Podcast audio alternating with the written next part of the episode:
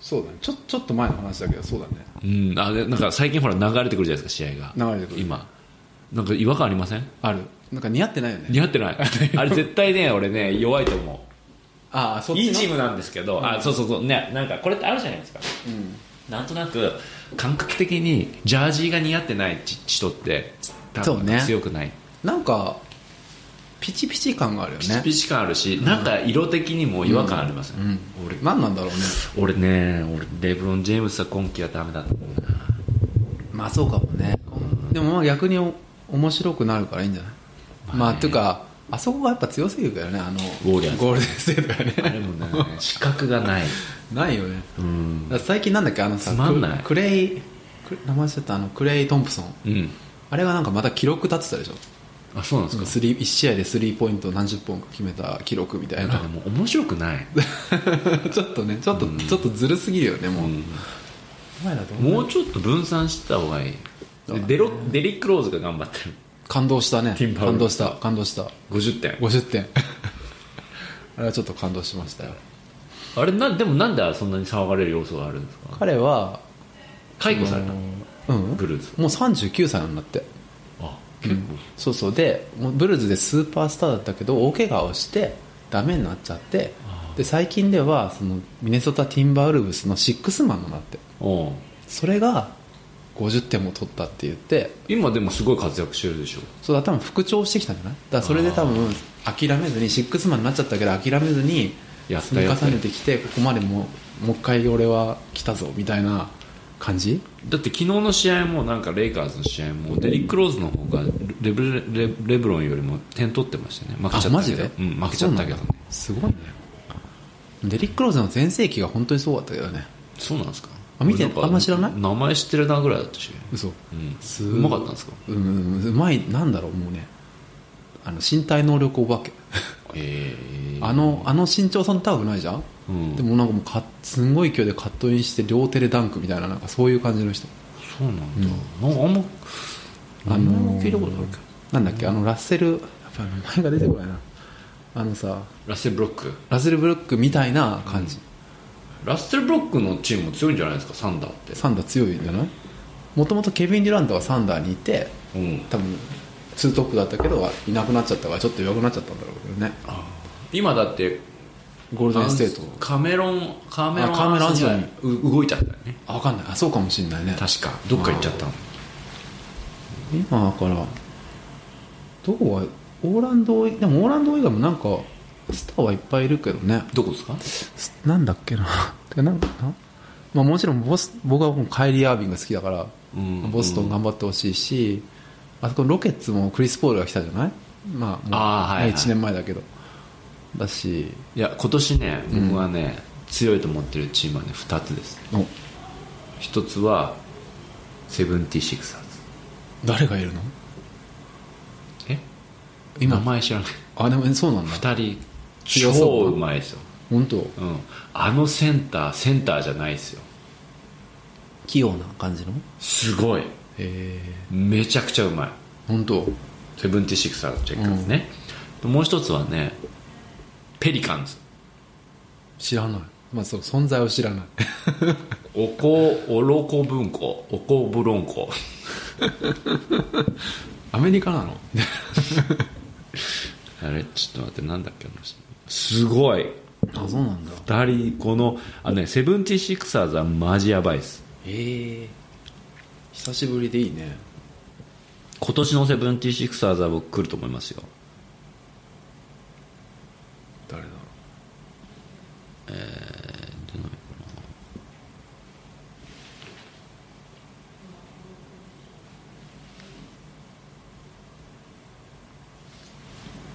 あこれあごめんなさい。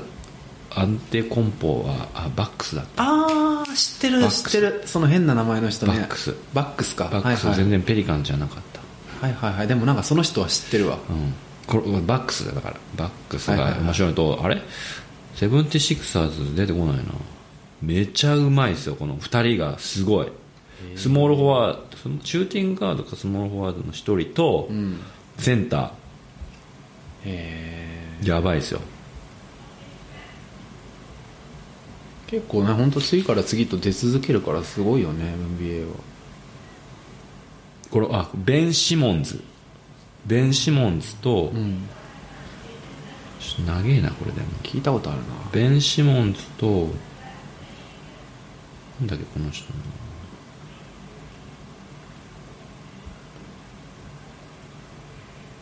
ジョエル・エンビート。ああ知らないわ。ジョエル・この人エンビート。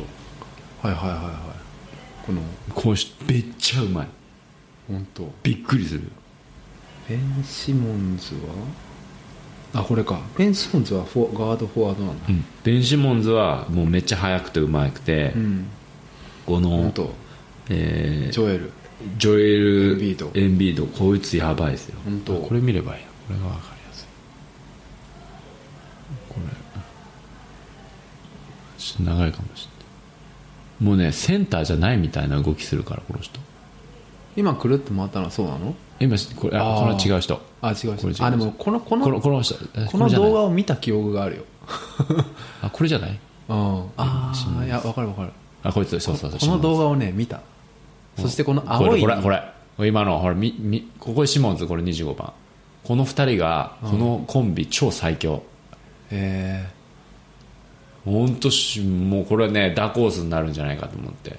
あダコースじゃないんだ。だ前期の前回のあのファイナルでも結構前線してましたよ、ー、えー、いいね。いいいい人だから結構じゃあ上今強いとこそんなないもんね。うん。いすごいいいと思う。しかも若いの。おお 3C OK ごめん今ねこの部屋の予約を一応確認した。今っすか？今っすか、はい。なるほど。ちょっとチェックチェケラですな。はいチェックラー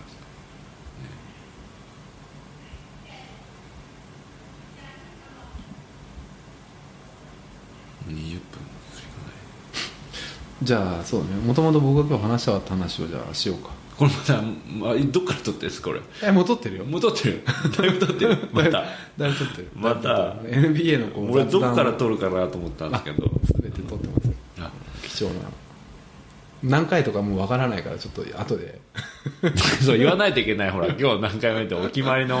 お決まりのこれだってなんかほらあれに登録されたんですよねそれいや返事来ない。なんだよ。あれみんなスパムメールだったんじゃない？みんなに送ってんだよ とりあえず。とりあえずみんなに送って。ウキウキして待ってんだけど全く来ないわ。なんか僕あれ見たいんですけど前に花輪さんが、ワードプレスのダッシュボードの画像を送ってくれたじゃないですか、どどう今どうなんですか？ワードプレス行くと。ああ見えるよ。ああれ？アカウント送らなかったっけ？まあちょ今今入るねいいんだいいんだけど別にあのちょっと待って。持って帰って怒られるかな。怒られる怒られる。やめてください。1個ぐらいバレたい。そういう人がほら100人いたら100個なくなっちゃう。確かに。僕みたいなのいないと思います。あここにはね。100人まっとうな人たちだから。ね、すごいよほらこ何っち来てくれる。すごいってどういうことですか？どういうどっちの意味ですごいですか33人来て。る来週いおすごいじゃないですか。先週？だけでね、僕じゃないと思う。多分。また送っちゃったんじゃないですか？やめてやめて。やめてください。それ。どれだっけ？これか。おおお100ですよついに。おわあ。100 109ですよこれに至っては。何ですかあ第2回。第2回、え？1回目のが100が。まあやっぱりみんな1回目は聞くんだろうね。どんどん減ってって離脱率が高いってことだろうね。いやでもそんなことないですよ。だって11セッション目28人。だから28%しか残ってないってことじゃないえ 最初一で発目上がってるじゃないですか。だっていやライフタイムだからこれ。そうそうだから17回でしょ。10, あ10回目が17でしょ、で28に上がってるじゃないですかああ前向きだね。いや9からなるほどね。817っつって。ああ確かうん。そう減り続けてたらちょっとやばいけど。減り続けてに確かにね。だからいいんじゃないですか。そんなこと投げやりだいやいや投げやり。しゃべりしゃべりたいんだからしゃべるそうですそうそうそう。とりあえずねそうです。もう別に一銭もお金出るだけだからこれ。そうそうそうそう何がメリットがあるかってないのでね。ただ量子鍵ですよ。量子通信技術。そうそうそうそうこれの話が面白くてさ、でそしたらちょうどこれも偶然ね。これもね本当に偶然ねギズモードかなんかの記事で昨日かなんかにね本当これ楽しいんですか？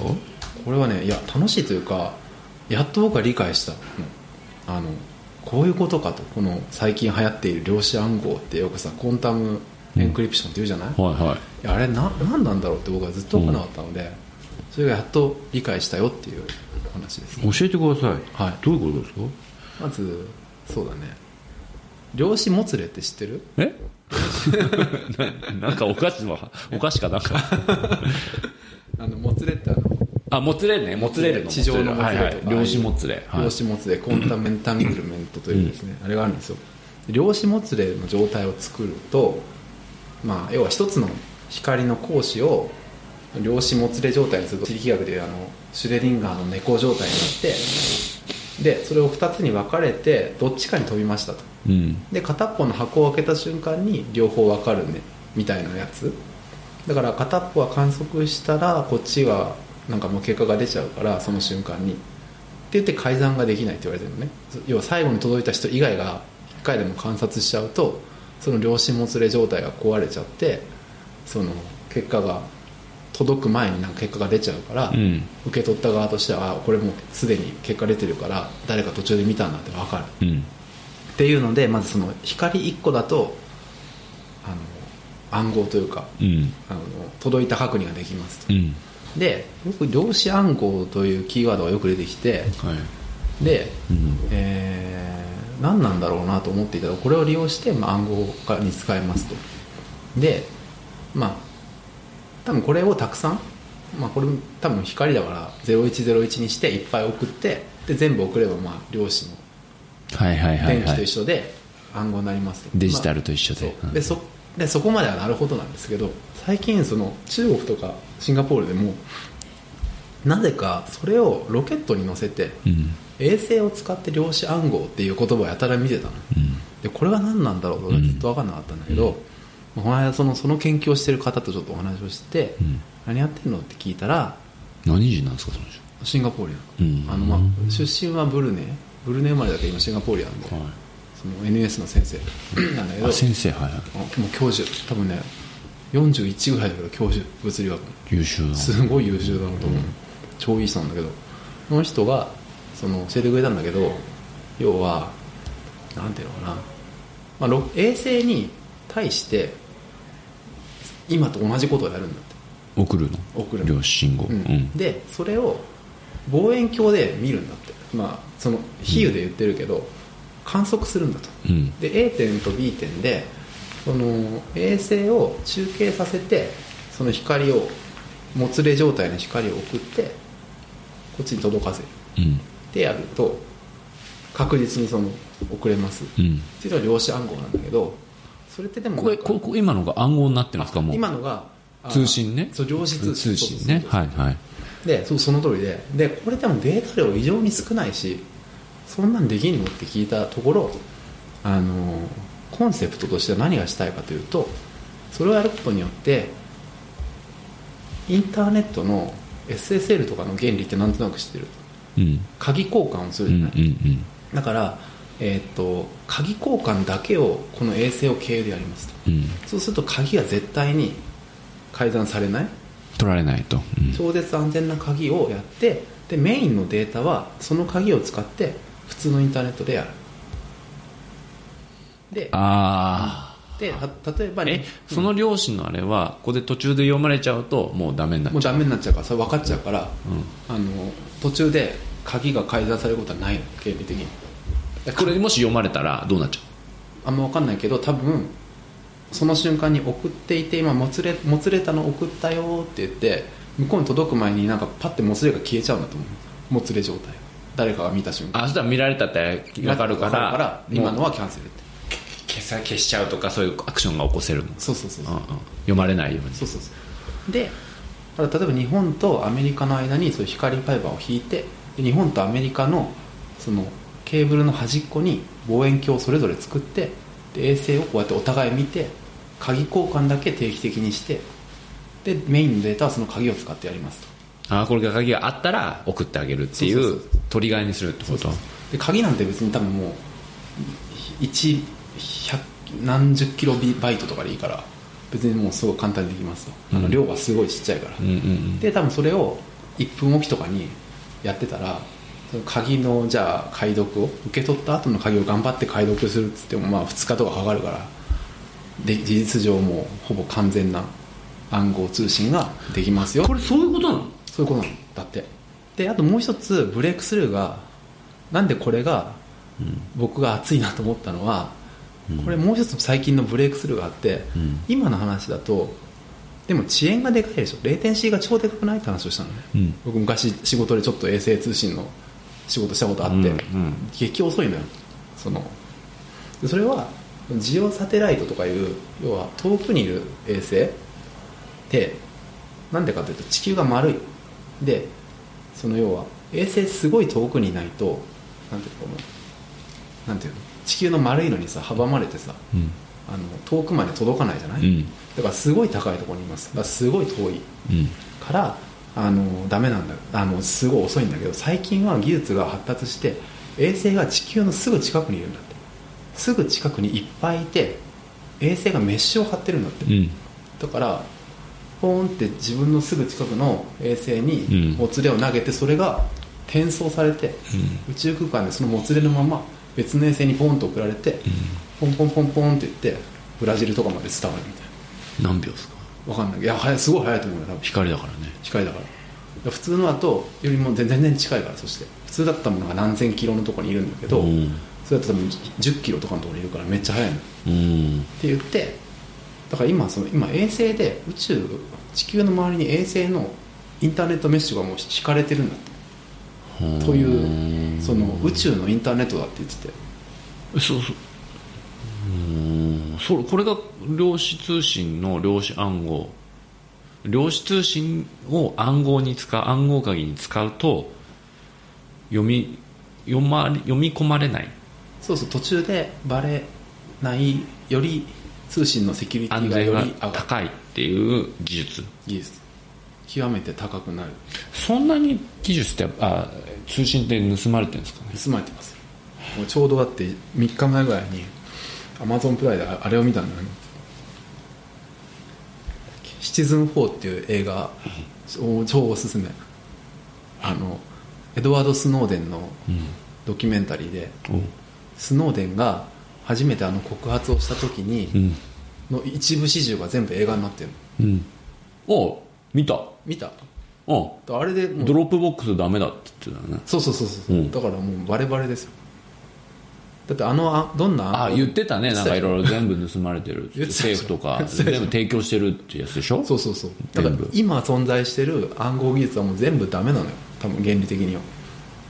でなんかそのだから鍵とかもなんか10桁ぐらいのパスワードにしたら大丈夫だけど、まあ NSA だったら2日で破れるけどねとか言って言ってたけどだから2日とかかかるから多分さっき言った鍵をもっと1分おきとか10秒おきとかに鍵だけやってれば事実上破られない。あ確かにそう思った。それを見た時にああやっぱ取られてるんだと思ったんだけどすげえ量データ取ってるじゃないですか、うん。それ俺と紐付けられてるんですかね？紐付けられてるって言ってたよ。あ俺のが最近見たから覚えてるけど要はだ例えば俺俺の情報は全部引き抜かれてます。で DMM のデータ実は分かんない。見てないか分かんない。本当？あのしっくい扱いだそうやばいなどうしよデータそうそうそうそう。データが存在してない僕の。ほいで。うなんでそこでちょっと嘘つくうん。僕はねパンツァしか見ない。それであのなんていうの？あのなんだっけ？えっ、と。紐付いてる。いや紐付いてる花花さんのデータが多分僕のクレジットカードは紐づいてます。だ例えばしたら何らかんだで僕バス乗ったとか全部分かってるから僕が今日ここにいるっていうのは分かってるはずじゃない、で藤田タクシーで来ました。だ誰が分かった？シンガポールが？政府が？アメリカでやったら NSA が全部分かってるしシンガポールでやったらおそらくシンガポール政府がやろうと思ったら分かってるんじゃない？実際分かんないけどねやってるかは。そういうことですか。で、今日この時間にこの2人一緒にいるんだね。これ誰と誰なの？っていうのはすぐお互い引っ張られるから。で多分それでこのじで多分近くにいる回数が多い人みたいなのやったら多分すぐ分かっちゃうね。この人とこの人仲良しうん。でまあそそれじゃなくても、まあ、ここはねすぐ LinkedIn とかでさすぐ分かっちゃうのもあるけど。だからいろいろあると思うよ。本当に？ピッてやってる何かとかは全部そうだし。そうこれ全部取られてるの。じゃあクレジットカードなんか抜き放題じゃないですか？抜き放題じゃない。おでもだってその要は銀行とかで使ってるあの SSL って HTTPS ってやつもさ、あるじゃない？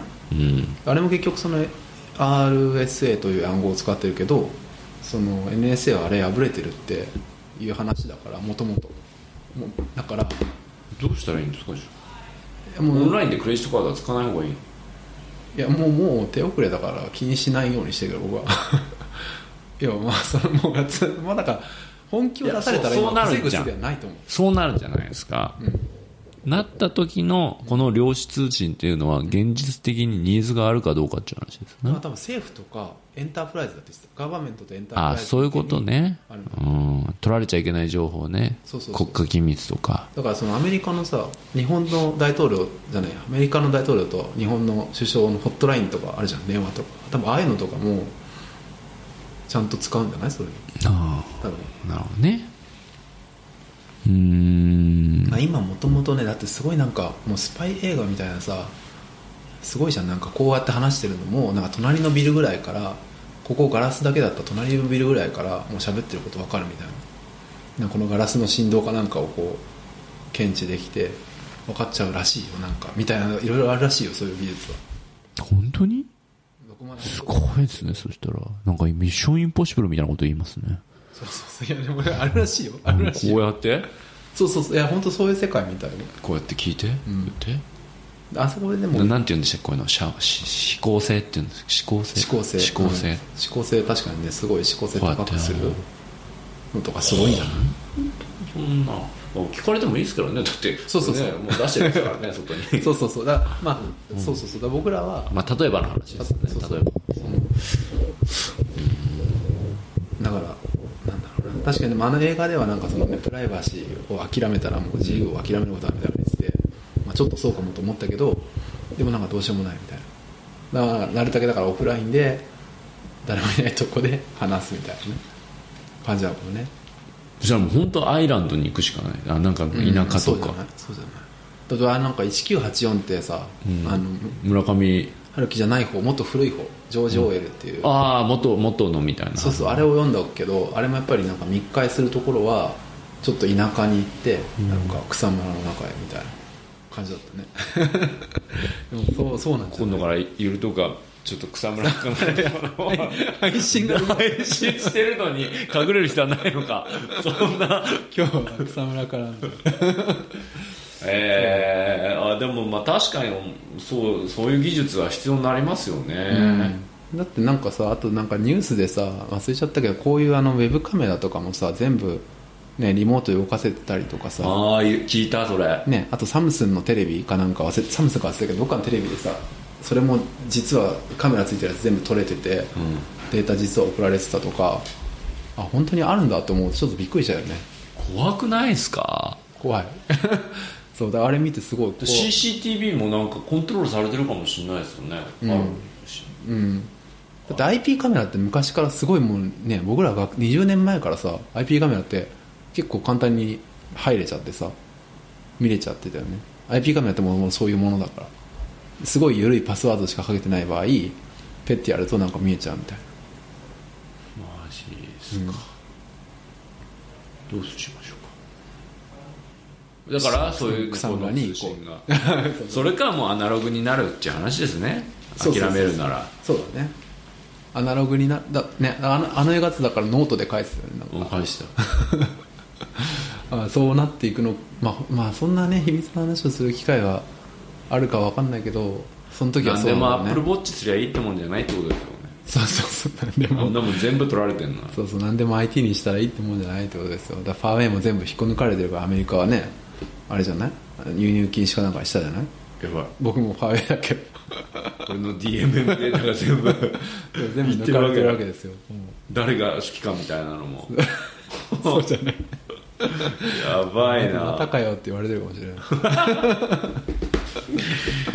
すごくないですか、でもそういうことでしょうね、うん。だって AI って言ってるから全部 OK してるから。そうそうそうそうデータはそれを理由に別にね取って、僕は個人的に承認してるわけじゃないですか別にこのデータ。でそれをプロセッサーで回してそのデータを多分取ってもなんかそのあれは責任ありませんって文章があるんでしょきっと。見てないけど。あそうだろうね。そうだろうね。だ AI チップね次のさ Android Pie っていう今度の Android の新しい次のバージョンの目玉機能が AI 形態で、まあ、ファイアすでに入ってるけどなんだっけあのコードを全部やっぱりこの携帯がローカルで理解してあこの人今この時間帯あんま使ってないはずだからアプリ勝手に切ろうとかやってくれるらしいのね。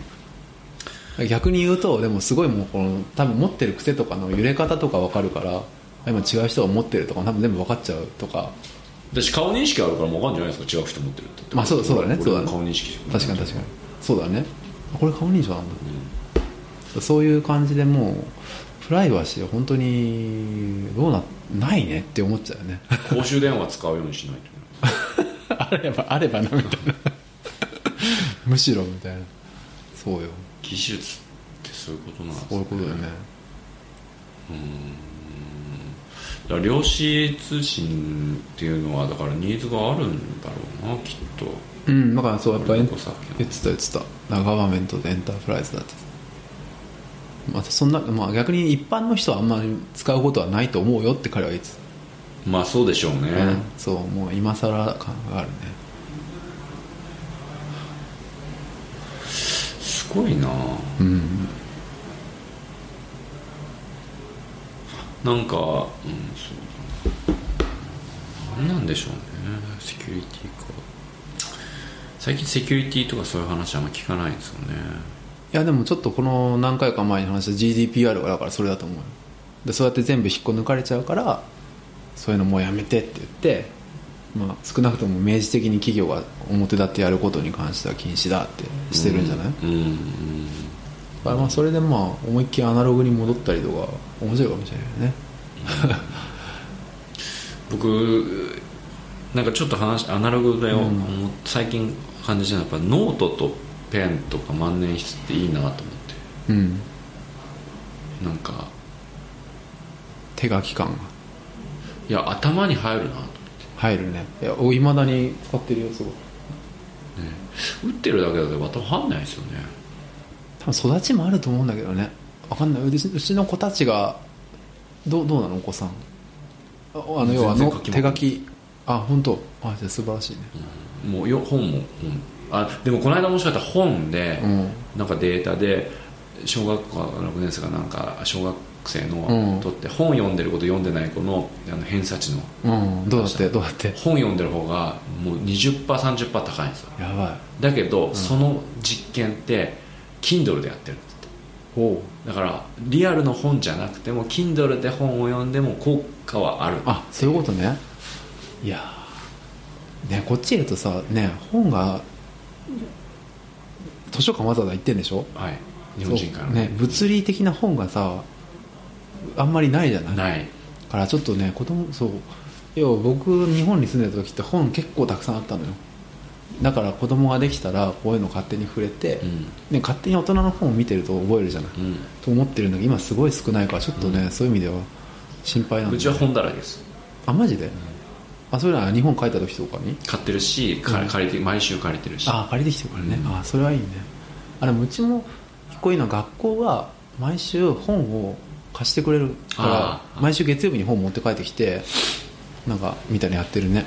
でそれで好きになってくれるかなっていうのはあるけど。でもなんかそうそうあの結果みたいなのは Kindle でいいみたいですよ、そうなんだね、うん、やっぱり僕,、まあうん。僕も僕も Kindle でやってますけど、紙の本やっぱ好きなんですよそうだよね、うん。なんかね。で書くのもうん。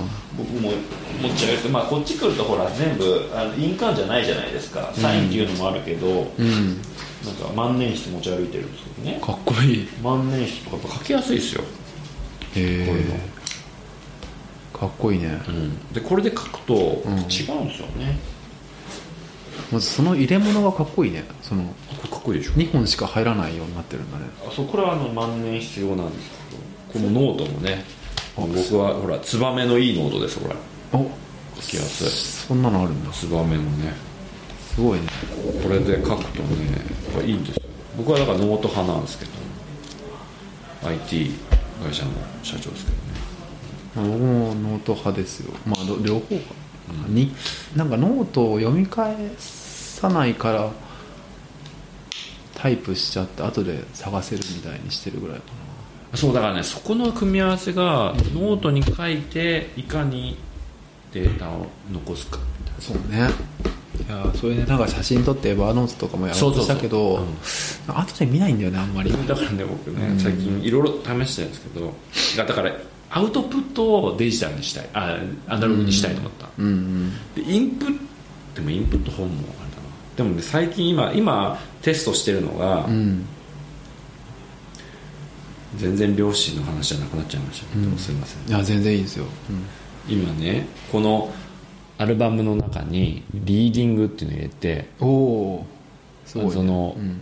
えっと本の写真を撮って本のえそう実際本って読んでみたら、ん。あの小説とは違いますよ。小説とかすごい深い、全体的に意味のある本ってすごく実は少なくて、ほとんどの本ってそうね。うん。1箇所2箇所3箇所、うん。あこれはピックアップした方がいいっていうのがあって、ほとんどのこと忘れちゃうじゃないですか,、うん。だその1箇所2箇所3箇所だけをこう取って、はいはいはあのこうここれはもう本当にあの僕今読む時に今本の読み方ちょっと今年から変えてるのはある分野を決めたら10冊ブーって借りてバーって読んじゃうみたいな。で今これ例えばそのあの会計とか決算とかあの経理の勉強をもう一回しようと思って、を読んだ時に、まあ、なんかこうもう本の中で限られてるわけですよ、もう3ページぐらいみたいな、これもう違う本だしすでに、かるわかる。なんかこれでね、リーディングっていう、そのほあのアルバムにして、ここに全部入れていこうみたいな。でその前はね脳の本。脳の本をバーって読んでってでその前はあの健康の本。お食べ物睡眠休暇の取り方の本をん。10冊ぐらい借りてるのがここで、とへー。脳の本と。でこっち経理の本みたいな。毎週テーマを決めて10冊ブーって一気に読むってやってるんですけど。いいですねなんか。でこうやると結構ね、うん。あのパッと探せるかな。確かにね、いいね。超あの、いいね確かに、まあね新しくはないですけどね、うん。思い出あとは書くっていういろいろ思いついたら。おおー偉いね。いや偉いね。なんか俺ちょっと最近そういうの怠けてるなって今すごい反省していたけど。そうですか、うん。で今週のね本のテーマはね先週からあのこ先週末に借りたねユニクロ。ほユニクロの本を全部借りてあそうなんだ。いっぱいあるんだ柳井さんの本もあるし、うん。ユニクロをあ柳井さんが書いてる本、うん。第三者がユニクロを分析してる本、うん。あとユニクロの暴露本、うお知ってる潜入してはいはいはい入った。あのすっげえ問題になって。ブラックすぎるみたいな。そうそうそうはい。あれだからその全部のその,、の視点で読むとユニクロ分かるなって、うん。そういう読み方すると面白い。そうだね。はい、はい。いやそれってなんか確かにためになるよね。なんかそのなんだろうな。俺すごい20年前ぐらいに僕はあのじゃあ15年前ぐらいにあのフォトリーディングとかをねやってたから、本間さんとかやってるじゃないですか。本間さんもやってたかもね。花田さんとまあみんなそうそうみんなね川あのうん意識高いあの素晴らしい。いやあの時もやっぱりでもそうだった。やっぱいっぱい読んであの同じような分野のいっぱいブワって読むとそうほとんど同じこと書いてあるから読むスピードも上がるし。それがあそれが14だなっていうのが分かるじゃないですか、うん。同じこと書いてあるからこれが14なんだなそうそう多分これなんだなそうそうそうそれはすごく納得ですね。でね違う視点の本も読むんですよ。うん。で例えば面白かったのは食事の本。ほでなんか食べ方？そうたえ栄養食べ方と栄養のでなんかあのスタンフォード式最強の食事術みたいな本とか出てるね。出てるじゃないですか、でなんかコーヒー。ちょっと気になってた。そう読んでコーヒーがとか結局、まあ、炭水化物取りすぎちゃいけないとか、まあ、炭水化物だけじゃなくて結局なんかそのまあカビとかそういうのが体に良くないあそうなんだ。カロリーは関係ないんだと、マジで？うん。結局炭水化物を、あの抑えるのと、まあ、そのなんか加工食品とか、まあでもいろいろあるんだけどどんな栄養素が入ってるかであって、カロリーは別に気にしなくていいと。例えば米食べないで肉食べると、でカロリー取ってるけど痩せるとかっていうことがいっぱい書いてあるんですよ。ほいであ面白いなして。で読んでて。で違う本違う視点とはししないでか最近読んだ本でそれもなんかなんつったかな。えー、ななんていう名前の本。まあなんかそれ読んでたらたまたま、その本のこと全否定してる本だった。はいはい。あそれはやるなと。そう。でも全然あんなうん。一、人の人もうん。N1 だ。ああなるほどねこの人にはいいけどそれはみんなに当てはまるように書いたら違うから。でこっちの立ちこっちははいはい N1 自分で何百万円も投資して導き出した最強の食事術。はいはい。でこっちはもう研究論文をベースにあーなるほど N200 とか1000とかのロジックで書いた本バーって読んでいくじゃん。全然反対のこと書いてあったり同じことが書いてあったりもするからあじゃあこの同じところだけ引っ張ればいいなと。うん。なるほどね。僕とやり方としては。あで同じところだけ引っ張ってそこが重要なんだなっていうのが分かってきたりすると、本の読むとあこれ面白いなと思ってからその他のテーマを読む時も違う意見のものとかをバーって読んでってこうなんて絞っていくっていいいね。すごくいいですね。う面白いですそれ10冊ぐらい借りて借りて。1週間の中二週間。で2週間で読んでなるべく1週間で持ちですけどたあのテーマによっちゃ1週間で10冊読めないんであ読めないな。2週間。2週間借りれるんですよ日本人からへえいいね。だからでもだからもうパーって読みますよ僕。パーッと。熟読しないで面白くないと思ったらもうブーッと飛ばしていって。いいですね。確かにそっか。確かにね同じ分野の本をね読むのはすごくいいと思う。なんか頭に入るよね本当に、う。ん、同じことしか言えないけど。そう。で結局で僕はあ結局アウトプットしたいんですよ。あ実行にしていきたい。自分の生活に落とし込みたい本を選んでいくから、例えば食事だったらそうやって選んでいくとやんなきゃいけないことって結構限られてくるんですよ。なるほど例えば。うん。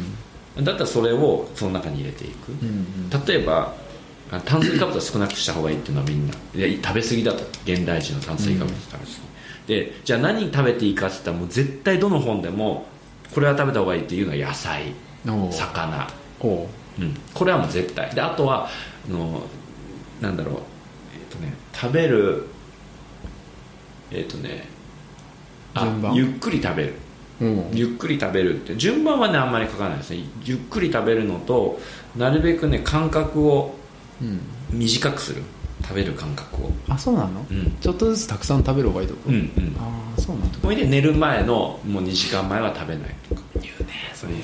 で、朝食べた方がいい食べない方がいい。これはもういろいろ意見がある。うん。で夜になんか食べた方がいい食べない方がいい。これもいろいろ意見があるからいろいろ意見がある時はもうそれもやんない。僕は僕はなるほどね。だからもうどっちもいいんだったらじゃあそこどっちも少なくしてたくさん細かくゆっくり食べる。で野菜をなるべく食べる、お肉をなるべく食べて炭水化物をどっか一食だけにする。とか。っていうふうにしていくとなんかこうね。なんか限られてるからうん。やりやすいじゃないですか。痩せてきた？私どうだろう。まあでももともと最近太ってないよね。最近はそうですね。キープしてますね、うん。とか。でお酒はもうやっぱみんなダメって言うんですよ。あそうなんだ。全然ダメ。で特にビールなんて最悪ってどの本もビールほど害の、うん。もうあそうなの？害しかないものはないってへえ。で比較的マシなの？は何だワインと蒸留酒。あそうなんだ。やっぱりワインなんだ。で結局うん。やっぱりワインとかって、まあ、どの本でも言われてるのはワインもまあ種類は種類はいろいろあると思うんです、結局ワインってもう本当に古い飲み物じゃないですか、うんずっと昔からあるワインじゃない。もう1000年、うん。2000年前からあるものでしょ。でコーヒーとかもやっぱいいんです。ってでうんコーヒーもやっぱ昔からあるものじゃないですか、うん。そのなるほどね。それってやっぱ理由があるんですよきっと、ビールもあるだろう。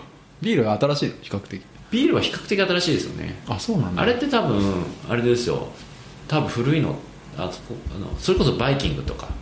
そんな最近なんだ。そういうあれですよ、多え分。ー、そうなんだ。どうですか？い。やわかんないわかんないわかんない。今ちょっと時間見ただけおやばい、ど、いかない。あとあとあと5分でしたけどそう。そうそういうあ、まあ、それはだからそういいとしてその本の読み方は面白くって。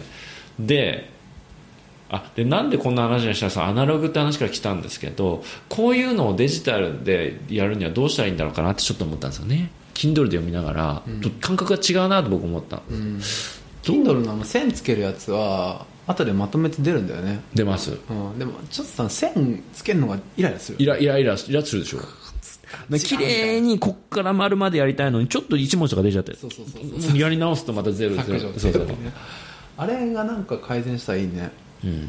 でもね僕ね最近気づいたんです僕の今の人生の中で一番長く使ってるガジェットって Kindle なんです。